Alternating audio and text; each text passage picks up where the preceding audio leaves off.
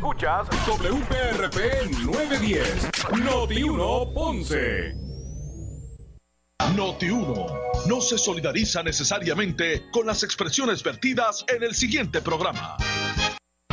Son las 12 del mediodía en Ponce y todo el área sur. Todo el área sur. Y la temperatura sigue subiendo. Luis José Moura ya está listo para discutir y analizar los temas del momento con los protagonistas de la noticia. Es hora de escuchar Ponce en Caliente por Notiuno 910. Bueno, estamos de regreso. Eh, y muy buenas tardes. Estamos de regreso un día más, un lunes más, un lunes más de regreso aquí a el programa Ponce en Caliente. Buenas tardes a todos. Soy Luis José Moura y bienvenidos a este espacio de Ponce en Caliente. Aquí usted me escucha de lunes a viernes por Noti1 de 12 del mediodía a 1 de la tarde, analizando los temas de interés general en Puerto Rico siempre relacionando los mismos con nuestra región. Así que bienvenidos todos a este espacio de Ponce en Caliente. Hoy es lunes 12 de abril del año 2021. Gracias a todos los que nos acompañan y los que están, muy provecho, los que están almorzando en este momento se disponen así a hacerlo. Así que bienvenidos a la edición de hoy del programa En Contacto. Pendientes a Noti1 para eh, la ampliación de la noticia hoy comenzó a dar los primeros pasos conducentes, eh, bueno, a entregar, a enviar los primeros cheques de 1.400 dólares, luego de que el Departamento de Hacienda eh, eh, consiguiera ya en el día de hoy el eh, visto bueno para que, o la aprobación de su plan de distribución ante el gobierno, hasta, ante la IRS, para poder entonces hacer los desembolsos de los 1.400. De hecho, y por ahí esta mañana, usted se enteró por aquí por Noti1, que ya están pidiendo el Congreso eh, que al presidente que se apruebe un estímulo adicional Así que bueno, vamos a ver lo que pasa con todo eso. Pendientes a Noti1 para el desarrollo de esta noticia. Eh, durante el día de hoy se ha estado celebrando la vista pública de la Comisión de Asuntos Laborales para la consideración del proyecto de la Cámara 3 que pretende derogar la Ley 4, según enmendada, conocida como la Ley de eh, Transformación y Flexibilidad Laboral. No cabe duda que los aspectos laborales eh, y derechos del trabajador eh, pues constituyen un tema de interés. Así que vamos a escuchar el desarrollo. Hoy el Colegio de, de, Abogados de Puerto Rico han sido parte de los que se han expresado eh, sobre esta iniciativa. Así que vamos a, escuchar parte del desarrollo de, de, esta vista pública. Vamos a escuchar. Ponentes la mañana de hoy, el Colegio de Abogados y Abogadas de Puerto Rico. Eh, vamos a pedirle a cada uno de los, de los eh, deponentes que se identifiquen para GECOL y, y, de la misma vez informamos que tendrán 10 minutos para hacer su exposición oral, pero eso lo podemos ir trabajando en el camino. Así que vamos a darle la oportunidad que comiencen ahora a las 9 y 19 de la mañana. Buenos días a todos y buenos días aquí a todos los honorables representantes de esta Cámara de Representantes. Para fines de récord, pues está aquí el licenciado Charles Seno Santiago, eh, presidente de la Comisión de Derecho Laboral del Colegio de Abogados de Puerto Rico. Sí, buenos días a todos. Eh, licenciado Félix Bartolomé Rodríguez, eh, de la Comisión de Derecho Laboral del Colegio de Abogados, para presentar la ponencia del Colegio de Abogados. Bienvenidos. Gracias. Adelante. En primer lugar, pues queremos agradecerle al presidente de esta comisión y también a todos los representantes por la invitación que nos hacen de poder venir y hacer nuestra exposición y de aportar a este, a este proyecto y al récord legislativo. Así que le agradecemos a nombre de la presidenta del Colegio de Abogados de Puerto Rico, eh, de todos los miembros de la Comisión de Derecho Laboral, por esta, eh, por esta, pues, permitirnos estar aquí presentes. Estamos aquí presentes eh, sustituyendo a la presidenta del Colegio de Abogados de Puerto Rico, que nos ha delegado, como ya nos identificaron, está el compañero eh, Félix J. Bartolomé Rodríguez y este servidor, para hacer la exposición con respecto al proyecto. Sabemos que hay una limitación de tiempo, el proyecto tiene, el, la ponencia tiene 87 páginas, No obstante, sí, pues, lo que vamos a hacer es ir, aunque sea de manera sintetizada y concreta, lo que entendemos es lo, pues, lo pertinente hoy, pero estamos abiertos en los turnos de preguntas para cualquier pregunta con respecto a, lo que se expone en la ponencia. Eh, fundamentalmente, eh, la posición del Colegio de Abogados y la nuestra es que nosotros endosamos totalmente este P de la C número 3, porque entendemos que en primer lugar pues hace justicia a los trabajadores, en la cual pues eh, conforme a la ley número 4 del 2017, pues ciertamente fueron eliminados muchos de los derechos adquiridos de los trabajadores en el sector privado en Puerto Rico. Y la realidad es que estuvo basada esa legislación fundamentalmente en unas premisas incorrectas y falsas, eh, que al cabo de cuatro años pues se ha podido demostrar de que la realidad es que eh, no, no cumplió con su objetivo ni su propósito. Nosotros... Pero están escuchando en este momento la representación eh, ¿verdad? los que están representando en este momento al, con lo que es el Colegio de eh, Abogados eh, de Puerto Rico en esta vista pública. Vamos a continuar escuchando. Y su propósito, nosotros exponemos más detalladamente ciertos argumentos con relación a ese aspecto. Y eh, lo bueno es que no tan solo se restablecen los, muchos de los derechos que se habían perdido por los trabajadores como consecuencia de esa legislación, sino que también, y, nosotros lo ponemos en, la ponencia, realmente eh, esa ley quitó el equilibrio y el balance que debe haber entre los derechos de los trabajadores y los patronos. Con esta legislación, me parece a mí que la Asamblea Legislativa pues restituye ese equilibrio que debe haber en estas relaciones eh, entre patronos y empleados. Eh, con respecto a esto, y nada, para ir ya a otro punto, en el mismo la misma ponencia, en la página 3 y la página 4, se recoge a nuestro juicio de manera objetiva eh, pues el trabajo hecho por el Colegio de Abogados para demostrar con los propios datos del gobierno de Puerto Rico de que el propósito que se tenía establecido con la ley número 4 pues no se logró. Y me gustaría pues leer básicamente lo que expone. Recuerde que la ley número 4 que hace una serie de llamadas transformaciones, eso realmente son cambios a las leyes laborales y a la misma vez flexibiliza la, muchas de las acciones gerenciales en el sector privado. Estaba basada en que para el 2017, entre otros eh, argumentos, fundamentalmente la tasa de participación eh, de los trabajadores era cerca de un 40%. Y estos datos van a reflejar que hemos ido para atrás. Ahora, eh, eh, por lo menos a, diciembre del 2020, la tasa de participación es menor del 40%.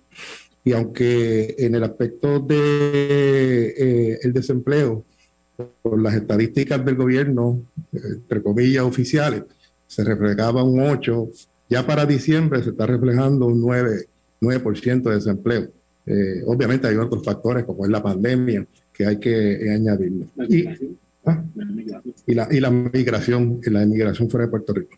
Nada, los datos del gobierno están citados ahí, los sacamos de las propias estadísticas del Departamento del Trabajo a diciembre 1 del 2020 reflejaban lo siguiente, o reflejan lo siguiente. Las cifras ajustadas estacionalmente sobre la situación de empleo y desempleo para diciembre del 2020 muestran una reducción en el nivel de empleo y un aumento en el número de desempleados, así como la tasa de desempleo al comparar con noviembre del 2020. Estamos hablando de diciembre, la situación eh, de Puerto Rico es de precariedad.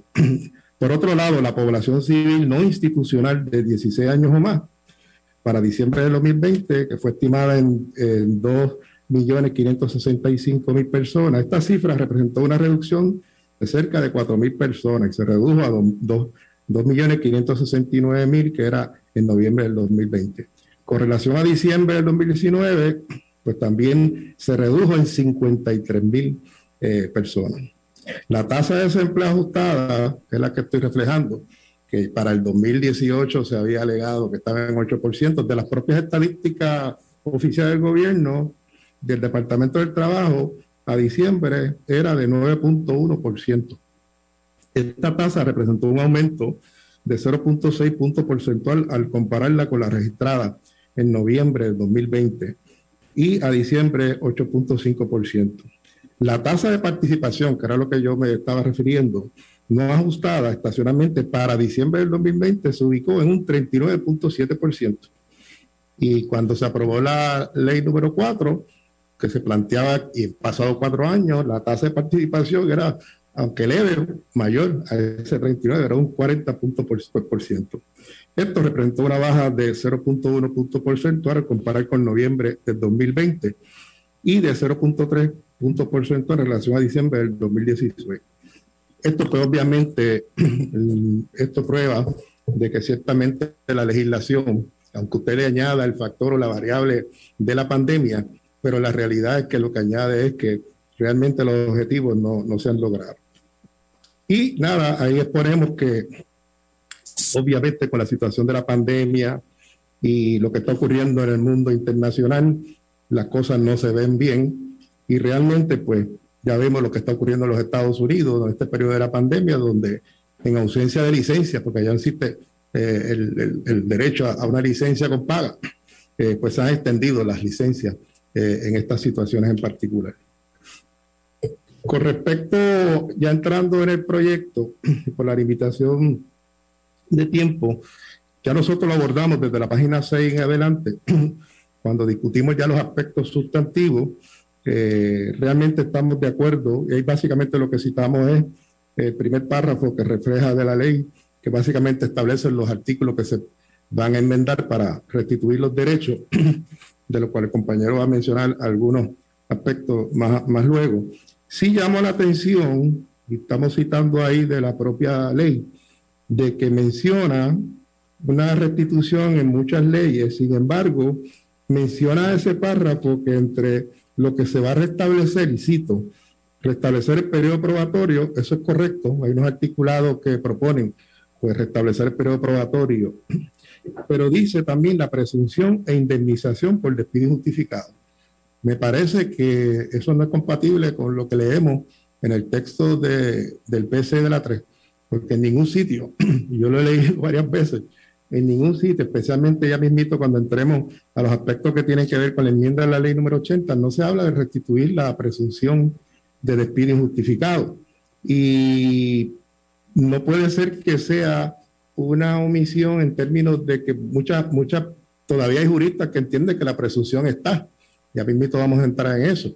Pero es que ahí está mencionando que entre las cosas que se está restableciendo, pues la presunción que estaba en el artículo 11 de la ley número 80 y en ningún sitio en el proyecto pues habla sobre eso.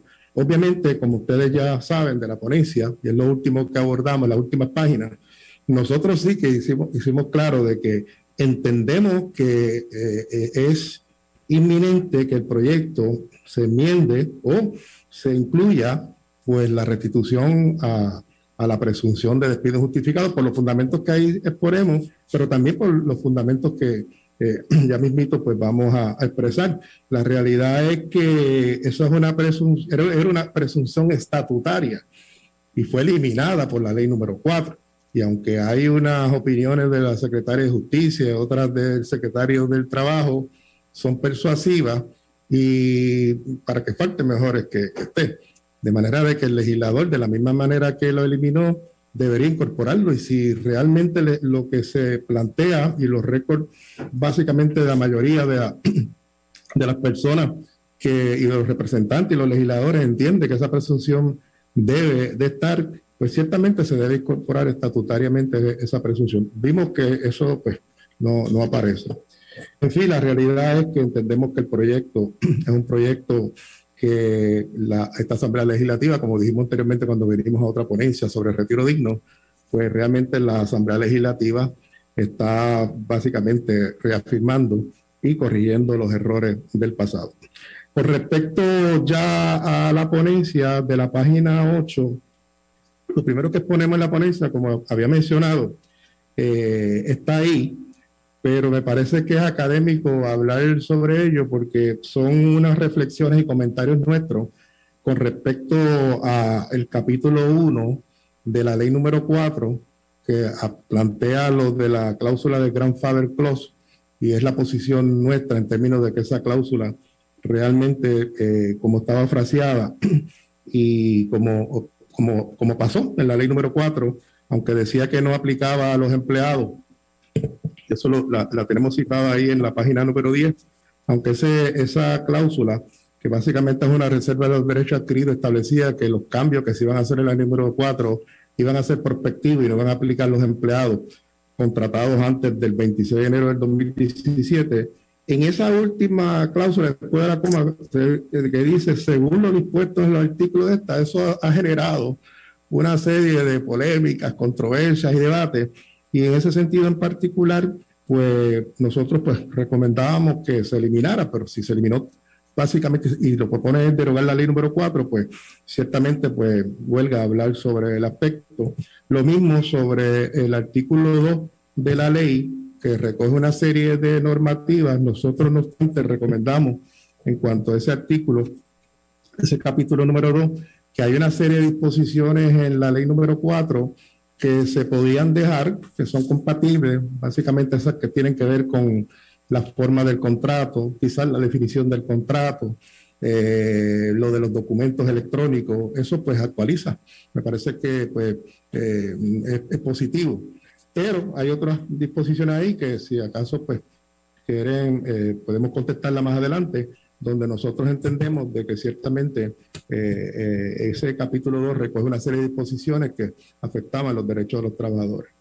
Dicho eso, pues entonces sería propio entrar en materia a los artículos que entendemos que recoge el proyecto, que nosotros tenemos comentarios sobre ellos. Aquí dejo al compañero para entrar en la, lo que expone en la ponencia de la página 35, que recoge básicamente nuestro comentario y posición sobre la restitución de ciertos derechos en ciertas leyes laborales. Saludos, señor presidente. Felipe Bartolomé para efectos de todo, incluyendo el récord. Eh, Esta sección es la que habla de la exposición de las, de las horas extras en Puerto Rico. A partir de ahí habla de la ley 379 y las enmiendas que, que hubo en el, bajo la reforma y las enmiendas que se están eh, intentando hacer ahora con este proyecto de ley. Pues ciertamente estamos de acuerdo en la inmensa mayoría de las, de las propuestas que está haciendo el legislador sobre esta ley en particular y, en algunas tenemos que llamar la atención al mismo para que tomen conocimiento de algunos asuntos. Ciertamente, la Constitución de Puerto Rico establece que la jornada de, Puerto, de trabajo es ocho horas al día, excepto paga extraordinaria, que nunca será menor de tiempo y medio de el salario mínimo del trabajador. Así dice la Constitución. Una ley en puro derecho no puede ir contraria a la Constitución. La ley 4 ciertamente va contra la Constitución porque establece que se puede trabajar 10 horas eh, a tiempo sencillo. Así ciertamente, pues, aunque los tribunales no han hablado, se presume inconstitucional. De otra forma, en, esta ley permanece, cuando se regresa al derecho anterior, permanece lo que se llama la Federal Labor Standard Act. Dice, y aquellos empleados cubiertos por la FLSA permanecerán exentos de las horas extras en exceso. ¿Qué significa eso, señor legislador? Que en un caso resuelto en el 1998 de Gigi Motors, eh, Orlando Vega versus Motors, se estableció en esa, en jurisprudencia, se estableció que aquellas empresas que están en el comercio interestatal, es decir, aquellas que ganan más de 500 mil dólares, que, que generan más de 500 mil dólares al año, pagan horas extras a tiempo y medio. En cambio, las pequeñas empresas que generan menos de 500 mil dólares pagaban doble. Eso no tiene ningún sentido económico. O sea, es que la empresa pequeña pague doble y la empresa grande pague a tiempo y medio. No tiene sentido económico. Eso era un error que estaba en la ley 379, que eventualmente, bajo el caso de, Orlando Vega versus Metal, el, el entonces juez eh, Baltasar Cojada determinó que no, que no aplicaría a las de comercio interestatal, en cuyo caso quedamos a la intemperie. Llamamos la atención a ese asunto, llamamos la atención el bono de Navidad, eh, legislador, que el proyecto se establece que se queda como estaba en el 2005-2006.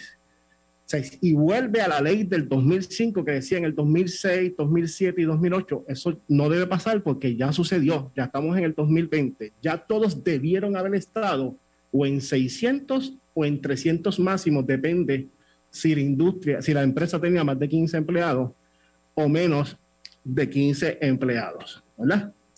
En ese sentido, eh, estamos de acuerdo con que las con las enmiendas que está proponiendo la Asamblea Legislativa y particularmente sobre restituir la paga extraordinaria sobre las ocho horas eh, y las 40 en, en Puerto Rico, ¿verdad?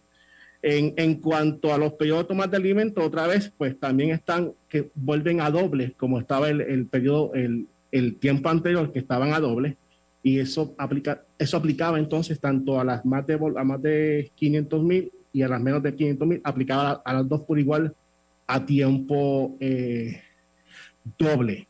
En cuanto a los decretos mandatorios, ¿verdad? Porque se menciona y se habla de los decretos mandatorios. Hay un debate inmenso si los, si los decretos mandatorios existen o no existen, o si están muertos o si no están muertos. Se han intentado matar como 15 veces, ¿verdad?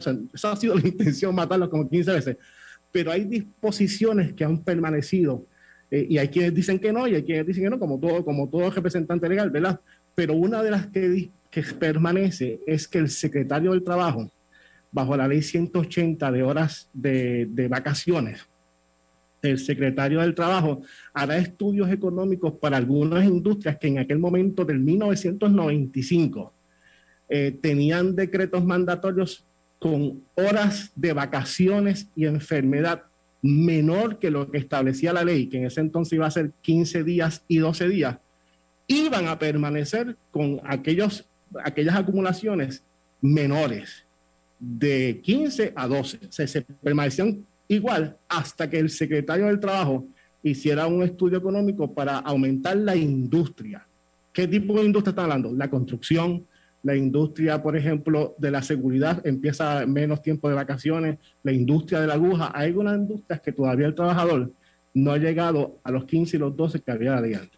Eso es importante señalarlo, que si se va a dejogar los decretos mandatorios, aquí se vuelve a mencionar el decreto mandatorio, y si la teoría es dejogarlos completos, pues ojo, porque hay unas industrias que están bajo el nivel de vacaciones y enfermedad. ¿Qué se va a hacer con esa industria si por política legislativa van a subir a 15 y 12? o si eventualmente va a ser algún tipo de análisis sobre eso. En cuanto a la ley 80, pues, en cuanto a la ley 80 ya se recoge en los articulados. Bueno, vamos a hacer una pausa, regresamos con más. Esto es Ponce en Caliente. En breve le echamos más leña al fuego en Ponce en Caliente por Notiuno 910. Noti 1630 se trabaja en equipo desde Normando en la mañana hasta Noti 1 en la noche. Todos en conjunto llevándote la información y el análisis que quieres escuchar. Las 24 horas del día en vivo, de lunes a domingo. Toda una plataforma de noticias creada para mantenerte al día. Facebook, Twitter, Instagram, notiuno.com y seis frecuencias cubriendo toda la isla. Toda la isla. En información, análisis y fiscalización, somos el equipo en el que Puerto Rico confía año tras año. Somos Noti 1630. Primera fiscalizando. Noti ¡Esto ¿Necesitas un vehículo bueno, bonito y barato? Henry Motors, el rey de los usados, lo tiene. Todas las marcas, japonesas, coreanas, americanas y europeas, conocen pronto donde mejor se paga tu trading. Con pagos bien bajitos, 20, 20 y años anteriores. Gran cantidad de pickups, grandes y pequeñas. Ah, y los tenemos nuevos también. Henry Motors Outlet, en la comodidad de la Avenida Las Américas y Henry Motors en el Ponce Bypass. 787-418-3444. 418-3444 por su calidad de servicio, por su conveniente horario. Así es el Laboratorio Clínico Profesional Emanuel, siempre brindándote un servicio de excelencia, con tecnología precisa y avanzada para un resultado confiable. Un laboratorio completo. Y los resultados los recibo rápido y hasta por email. Con servicio a industrias y también a domicilio. Haz de Laboratorio Clínico Profesional Emanuel tu laboratorio de confianza. Ese es el mío. Y el mío también. En Juana Díaz, llámenos al 260-5504 o al 580-0080. Primary Medical Center ya está brindando servicios en la nueva sala de emergencia CDT ubicada en la calle Méndez Vigo, número 24, Ponce. Abierto los 7 días de la semana de 7 y 30 AM a 7 y 30 PM. Con la última tecnología, servicio rápido y de calidad sin largas esperas. Contamos con servicios médicos, laboratorio clínico, rayos X y mucho más. Atendemos todo tipo de condición. Sala de emergencia Primary Medical Center, donde su salud es primero. 787-492-3199. Aceptamos la mayoría de los planes médicos. Te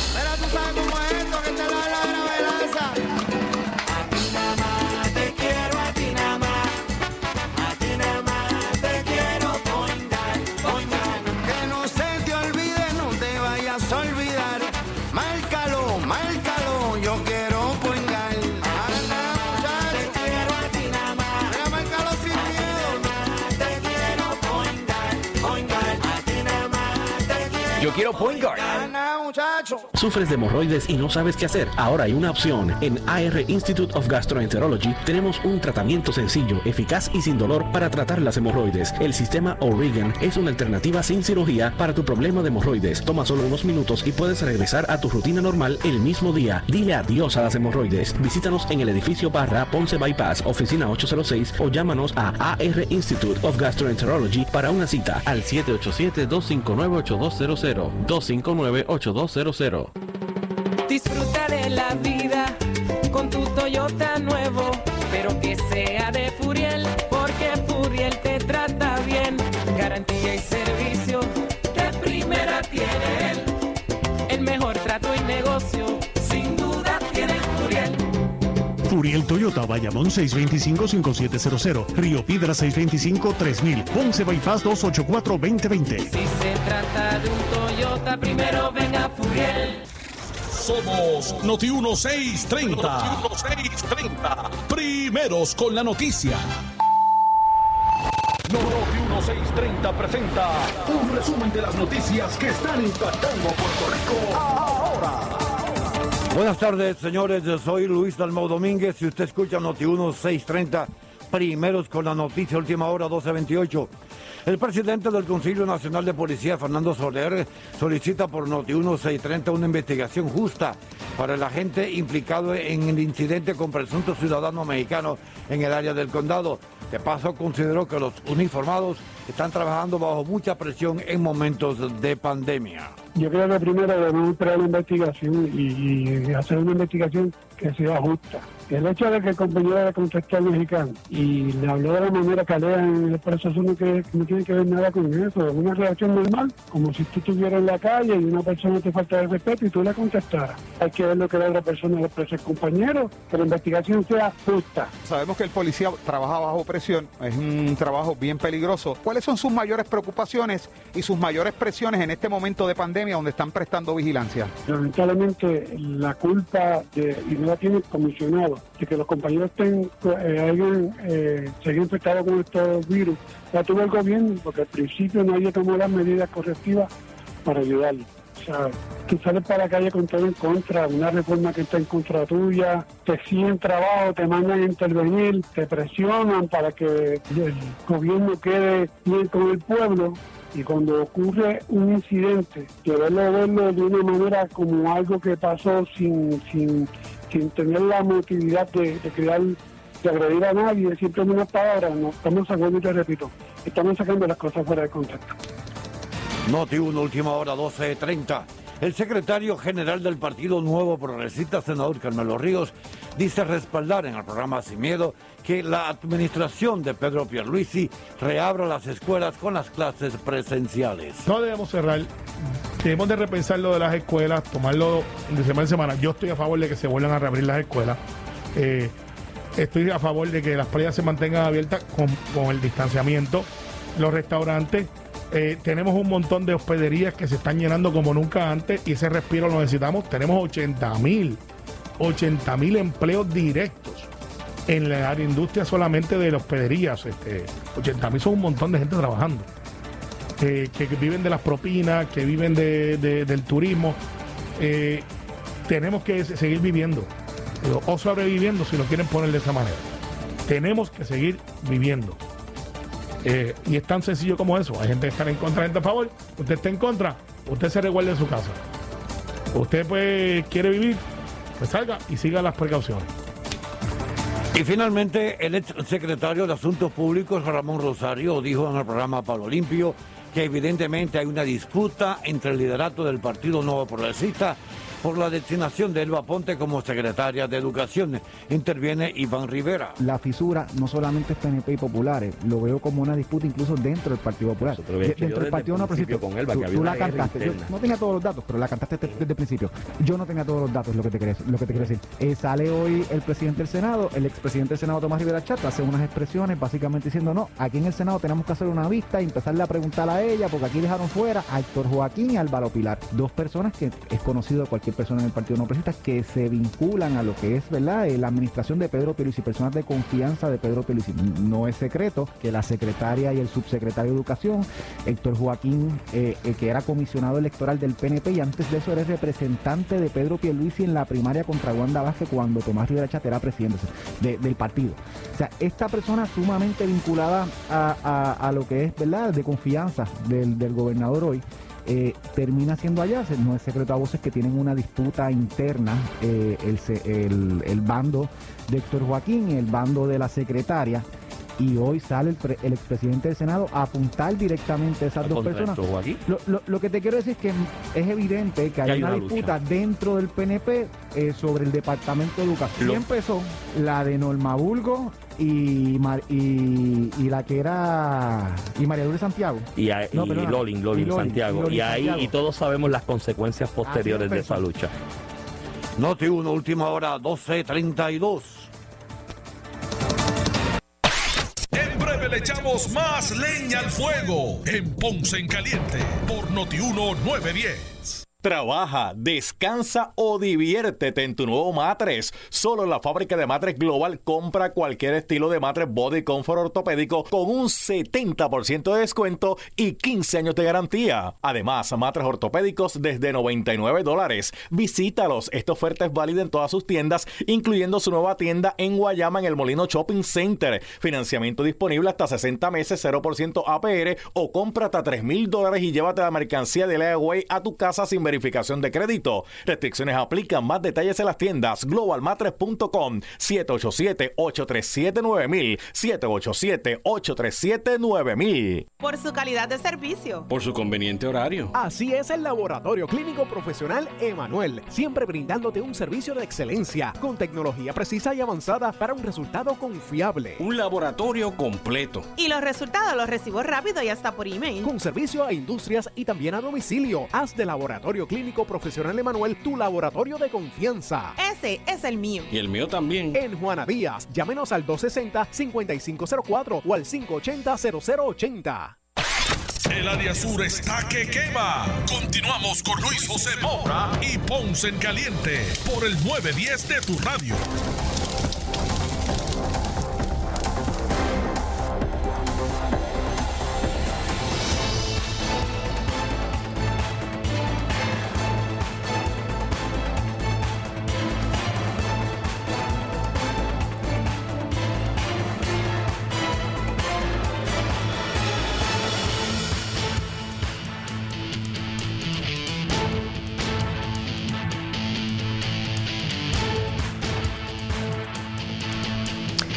Estamos de regreso. Soy Luis José Moura. Esto es Ponce en Caliente. Usted me escucha por aquí por Noti1 de lunes a viernes a las 12 del mediodía analizando los temas de interés general en Puerto Rico. Estamos escuchando el desarrollo de la vista pública de la Comisión de Asuntos Laborales eh, en la Cámara eh, para la consideración del proyecto para derogar eh, la ley según enmendada como ley de transformación y flexibilización y flexibilidad laboral. Así que vamos a continuar escuchando lo que está ocurriendo. En ese sentido en particular, era injusto para los empleados nuevos tener un esquema distinto a los demás. Representantes del Colegio de Abogados se deponen en este momento. Ahora bien, esta es una, aquí hacemos nosotros una propuesta alterna eh, que la, la- la hace la- el Colegio de Abogados. Y en ese sentido, que en, lugar de eh, restituir el esquema tripartita, sea un esquema bipartita. Es decir, ya que pues, ciertamente hemos estado lidiando con la compensación fija desde el 2017, se mantenga que el eh, promedio en términos de mesada sea de tres meses eh, de trabajo en mesada más dos, más dos semanas por cada año de servicio en todos los empleados que hayan laborado hasta 15 años. Eso básicamente recoge lo que es el Estado de Derecho ahora mismo, eh, donde pues establece que tres meses más dos años, más dos semanas por cada año de servicio. Pero un empleado que tenga una antigüedad de más de 15 años, pues entonces se restituye el remedio que había anteriormente de seis meses de sueldo más tres semanas por cada año de servicio. El fundamento de esto, pues ya lo indiqué, de que eso, pues básicamente la fórmula, la tarif- el, el- el esquema remedial de tres meses de sueldo más dos semanas por cada año de servicio ha sido de consenso de los propios patronos. Eh, pues, ¿por qué no mejor mantener pues ese, ese esquema remedial? Y lo único, cuando sean empleados de más de 15 años, pues fundamentalmente pues que sea una mesada mayor y se justifica. Ahí citamos la última ley que enmendó el esquema remedial, que es la ley número 128 del 7 de octubre de 2005, que fue el que recogió que los empleados que trabajaran más de 15 años pues fuera un esquema mayor de seis meses. Porque la realidad es que no ha cambiado mucho del 2005 al 2008. Y lo que se trata de evitar es ciertamente proteger a esos empleados que han trabajado prácticamente toda su vida y que pues, pueden ser despedidos de manera injustificada y no sería justo que la mesada pues fuera una mesada pues de tres meses eh, de tres meses de sueldo. De manera que ese- eso es una de, los, de, de las propuestas que hacemos en, en cuanto a este aspecto. Lo otro, pues, eh, se restituye eh, también lo que la ley número 4, pues, también había limitado, y es en términos de que la ley 80, pues, una de las enmiendas que sufrió durante el tiempo fue proteger a los empleados que trabajan a tiempo determinado, que sabemos que como regla general no le aplica la ley número 80, pero para evitar pues aquellos casos donde pues hubiera un subterfugio de que eh, se eh, contratara empleados a tiempo determinado pero y se le iba renovando periódicamente. Y ciertamente en ese sentido en particular no estuvieran cobijados por la ley pues se amparó a esos empleados. Eso la ley número 4 le hizo unas modificaciones porque aunque reconoció que esos empleados se pueden convertir en empleados si hacen renovaciones puso un término de tiempo de, tre- de hasta tres años, en donde si las renovaciones son hasta tres durante ese periodo eh, de tiempo, se van renovando un año, luego otro año y llega hasta menos de tres años, en ese caso en particular se activaba una presunción de que era un empleado por contrato. Así que revirtieron lo que era el Estado de Derecho anterior. Nosotros vemos bien con, eh, con agrado el que se esté devolviendo y restituyendo eh, ese aspecto en, el- en esta legislación. Hay también una, eh, una restitución con respecto al artículo 3 de la ley, donde fundamentalmente eh, se, se reconoce, y en ese artículo 3, eh, eh, lo que se había también limitado. Ese artículo 3 básicamente lo que plantea es que eh, cuando hay, por razones económicas, pues el patrón decida que va a hacer una cesantía, tiene que seguir el orden de, de antigüedad. Y por excepción, pues podría tomar en consideración eh, lo que es la capacidad o la eficiencia. Ese artículo fue impactado también por la ley, por la ley número, la ley número 4, en el sentido de que el criterio para determinar la excepción lo flexibilizaron. De, antes se requería evidencia clara inconcursa, eso es indubitable, el peso de la prueba del patrono, sin duda alguna, lo flexibilizaron a, evidencia clara y evidente.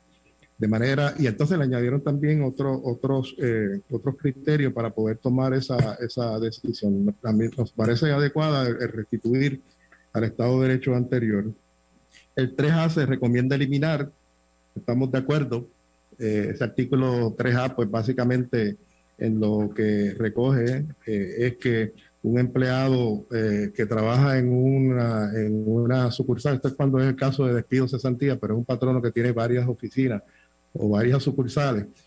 La ley número 4, pues básicamente lo que plantea era que estos empleados, pues solamente el derecho a la antigüedad se podría aplicar en el lugar donde estaban trabajando. No podían desplazar empleados que tuvieran menos antigüedad de otras sucursales.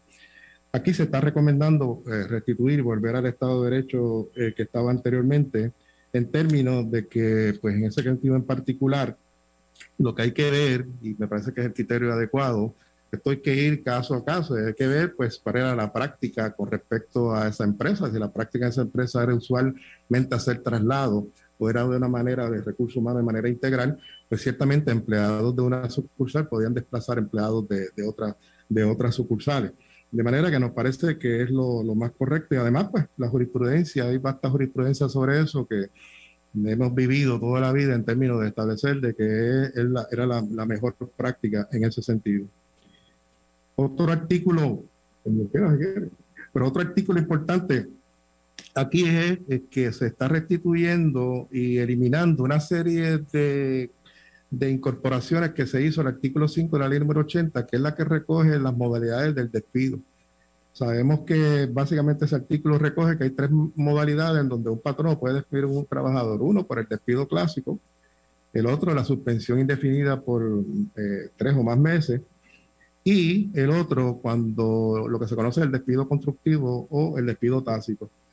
Eh, eso no es otra cosa que eh, aquel tipo, cuando hay una renuncia involuntaria por parte de un empleado, que, y es involuntaria, subrayamos, que se haya forzado a renunciar, fundado pues que, que, hay unas condiciones onerosas en el ambiente de trabajo, de los términos y condiciones del patrono que lo obliga a renunciar.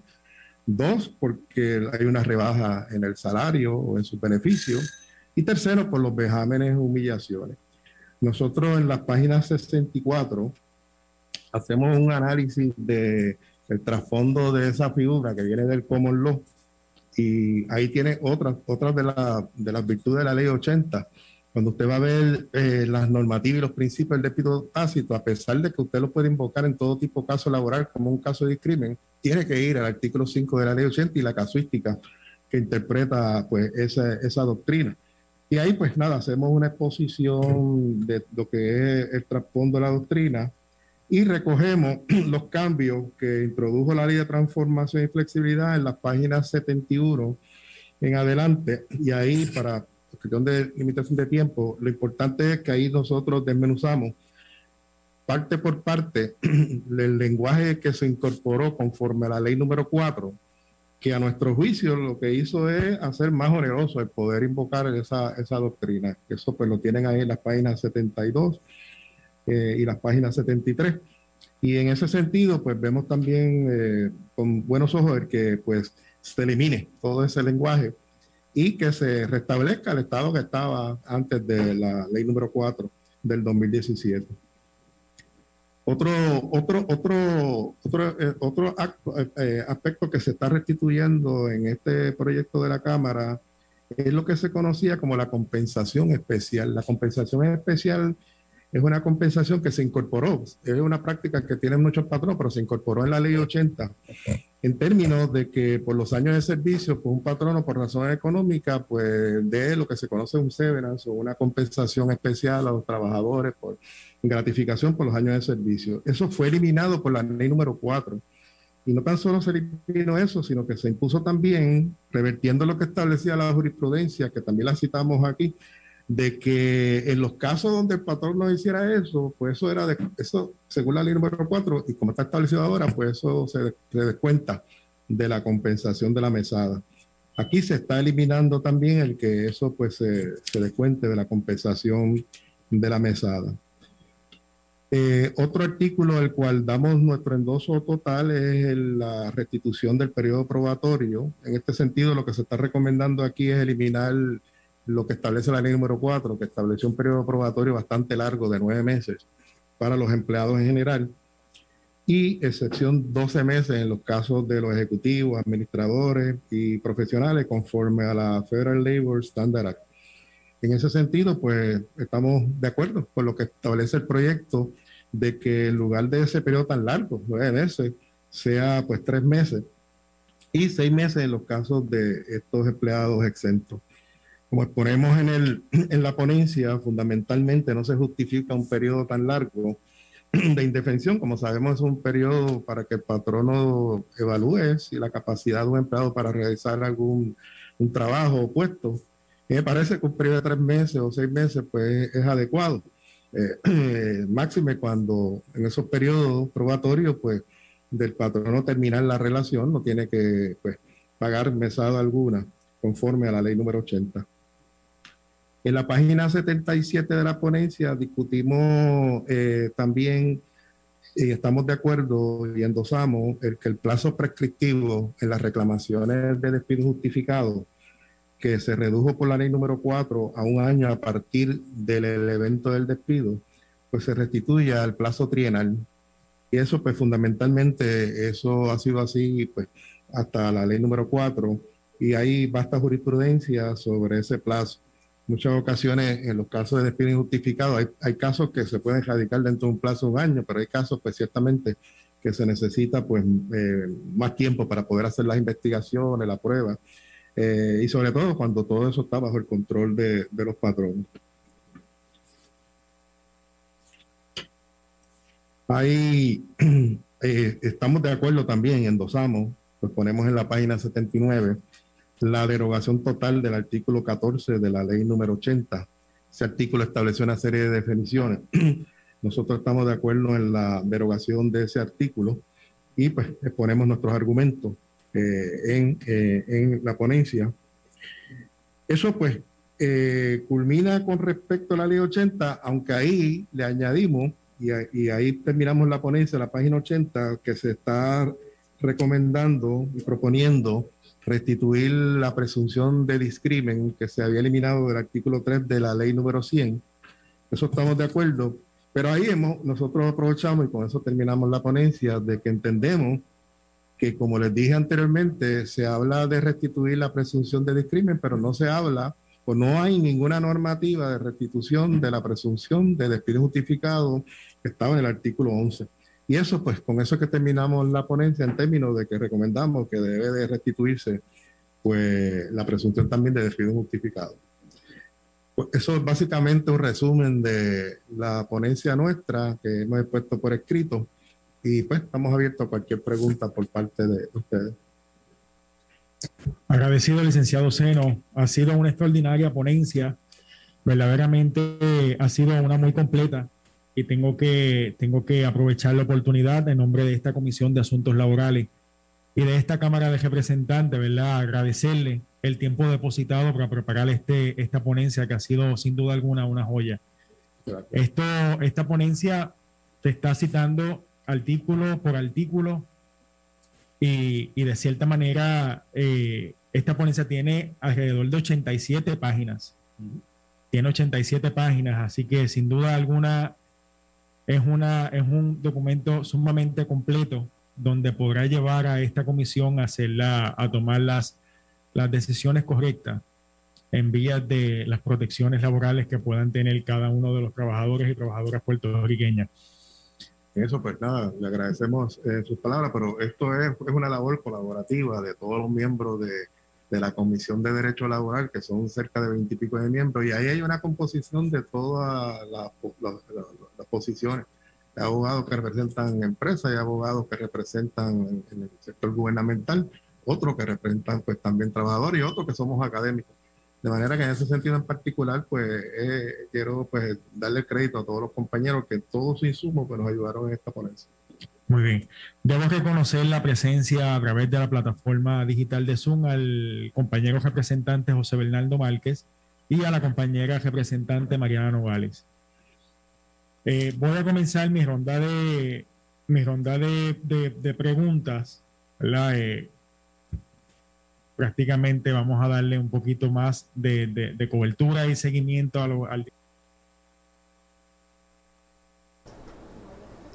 Bueno, tengo que hacer una pausa, regresamos de inmediato con más. Esto es Ponce en Caliente.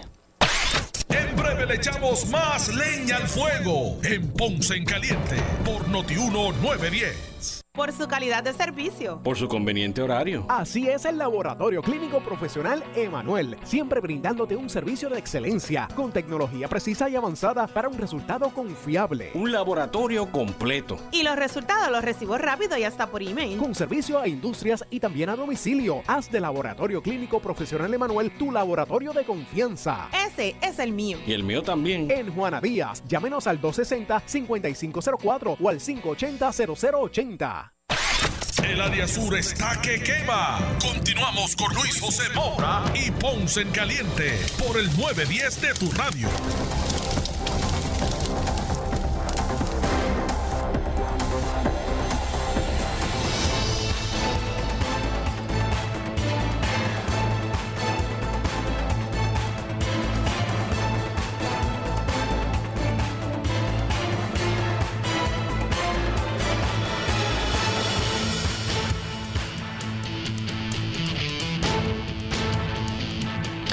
Bueno, estamos de regreso ya a nuestro segmento final. Soy Luis José Moura.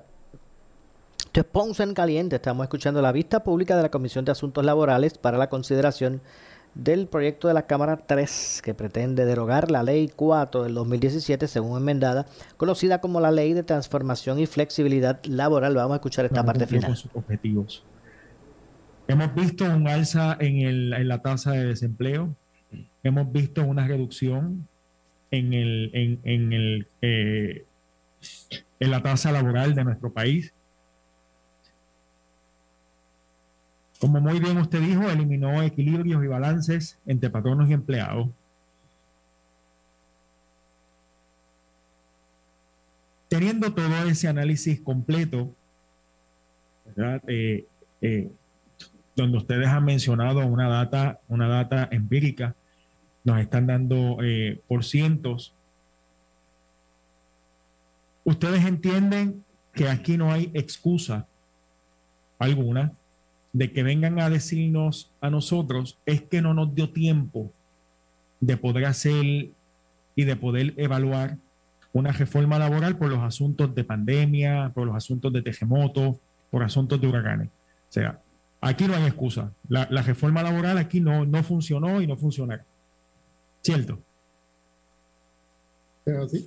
Eh, nada, eh, va a haber argumentos a favor y en contra, como en todas las posiciones. Los hubo antes de, de aprobarse la ley número 4 y no hemos puesto ahí, pero realmente desde los años 80, lo que se viene implantando, no en Puerto Rico nada más, sino en la gran mayoría de los países del mundo, es el modelo neoliberal fundado en las posiciones de que hay que ver una desreglamentación, de regulación, hay que pues eh, quitar una serie de, de cargas, entre comillas, que plantean los patronos que están en muchas de estas leyes laborales. A mí me parece que, que aunque han pasado cuatro años y ha habido variables, hay que ser justo con eso, la pandemia, los terremotos, como usted me- menciona, pero la realidad en ese sentido en particular, y lo hemos expuesto aquí, es que no se justifican una serie de cambios que hay ahí. Yo eh, no entré a discutir el aspecto del capítulo 2, pero nosotros ahí exponemos que no todo es malo. Hay una serie de normativas y de, de artículos que nosotros, pues, obviamente como ya el proyecto está recomendado derogarlo, pues nosotros estamos de acuerdo, pero hay, deben de repensar ciertos, ciertos artículos, como son los que tienen que ver con los requisitos de forma, los contratos, eh, la digitalización. Eso no creo que, pues, realmente, yo creo que sea al contrario, no creo que sea actualizar. Pero muchos de estos cambios que se hizo en la reforma, esto fue bien pensado, señores, que ha estudiado y ha litigado en esta área en particular, sabe que fue bien pensado. Desde el primer artículo que le mencioné, donde dice que hay una reserva, pero sin embargo dejó una muletilla. Ah, sujeto a lo que disponga cada uno de los articulados y los capítulos de la, de la reforma. Yo creo que realmente antes había un mejor equilibrio. Yo les mencioné hace un ratito lo del artículo 3. El artículo 3, pues sí, tiene, yo, yo entiendo de que con la restitución que se está haciendo ahora y devolviendo al estado en que estaba, lo que se está haciendo es ju- justo con ambas partes, porque es que la ley número 80 establece como regla general, usted tiene que seguir este orden, pero hay excepciones. Si usted tiene elementos de que la capacidad o la eficiencia, pero como usted es el que tiene el control y el que toma, y usted es el que establece cuáles son las métricas o lo que fuera, pues en ese sentido en particular, usted tiene que traer evidencia indubitable de ese, para, para justificar esa alteración. De manera de que en ese sentido en particular, pues esa es mi posición. Lo otro es que aquí, se, para mí, en el 2017, como que se alinearon los planetas, porque esto, los que estamos litigando en esta área y hemos sido académicos, sabemos que esto se viene hablando hasta los años 80 o antes. Eh, Lo que sucede es que ocurrió una situación particular en Puerto Rico y ahí, pues, eh, metieron entre todo esto, pues eliminaron una serie de derechos en la ley número 4, pero que tiene que ver lo- los aspectos de la insolvencia gubernamental con el sector privado, eh, que tiene que ver la ley 80, como yo menciono, por ejemplo, si va a impactar la ley 80, si, si uno puede decir que hay una carga, pues quizás la licencia o otras legislaciones, pero la ley 80, si usted es un patrono que despide justificadamente y usted no comete ese acto ilícito, usted no va a tener una, una imposición de una responsabilidad civil. Eso está hecho para los patronos que despiden de manera pues injustificada. Pero si usted es un patrono que no, y la gran mayoría de los patronos ciertamente en nuestro país pues, realmente cumplen con la ley, pues eso no es ninguna carga. Eso es lo que es como cuando hay un caso de daño y perjuicio, alguien incurre un acto culposo, pues mira, esta es tu penalidad. En los casos de, de despido justificado, si usted despide de acuerdo a su prerrogativa gerencial, pero despide de manera justificada, pues usted no tiene una penalidad. Lo que le quiero mencionar, es, eh, señor presidente, que la realidad es que la reforma a mí me parece que fue bien pensada. Quizás tocó algo de lo que venía planteando el sector empresarial, pero ahí se fue todo, hasta la presunción de discrimen, hasta la presunción de despido justificado y hasta estatutos que no tienen que ver nada con cargas eh, directas eh, diarias a, a, a, los patronos. Por lo menos esa es mi posición. Señor presidente, el, eh, el derecho laboral rompió con el derecho civil en el siglo pasado. El asunto de la reforma laboral intentó traer otra vez el derecho civil al derecho laboral. El derecho laboral es un derecho independiente al derecho civil. Por tanto, es un derecho proteccionista, es un derecho que se presumen cosas a favor del trabajador, es un derecho que ante la duda el beneficio es hacia el trabajador. Con la reforma laboral, lo que se intentó es decir, mira, eso ya no se interpreta de esta forma, es, romper con el esquema de años del derecho laboral para decir que ahora se... Bueno, lamentablemente se nos ha acabado el tiempo. Yo regreso mañana con más. Soy Luis José Moura. Esto es Ponce en caliente, en caliente, pero usted no se retire que tras la pausa ante la justicia. Escuchas WPRP 910, Noti 1 Ponce. Noti 1 no se solidariza necesariamente con las expresiones vertidas en el siguiente programa.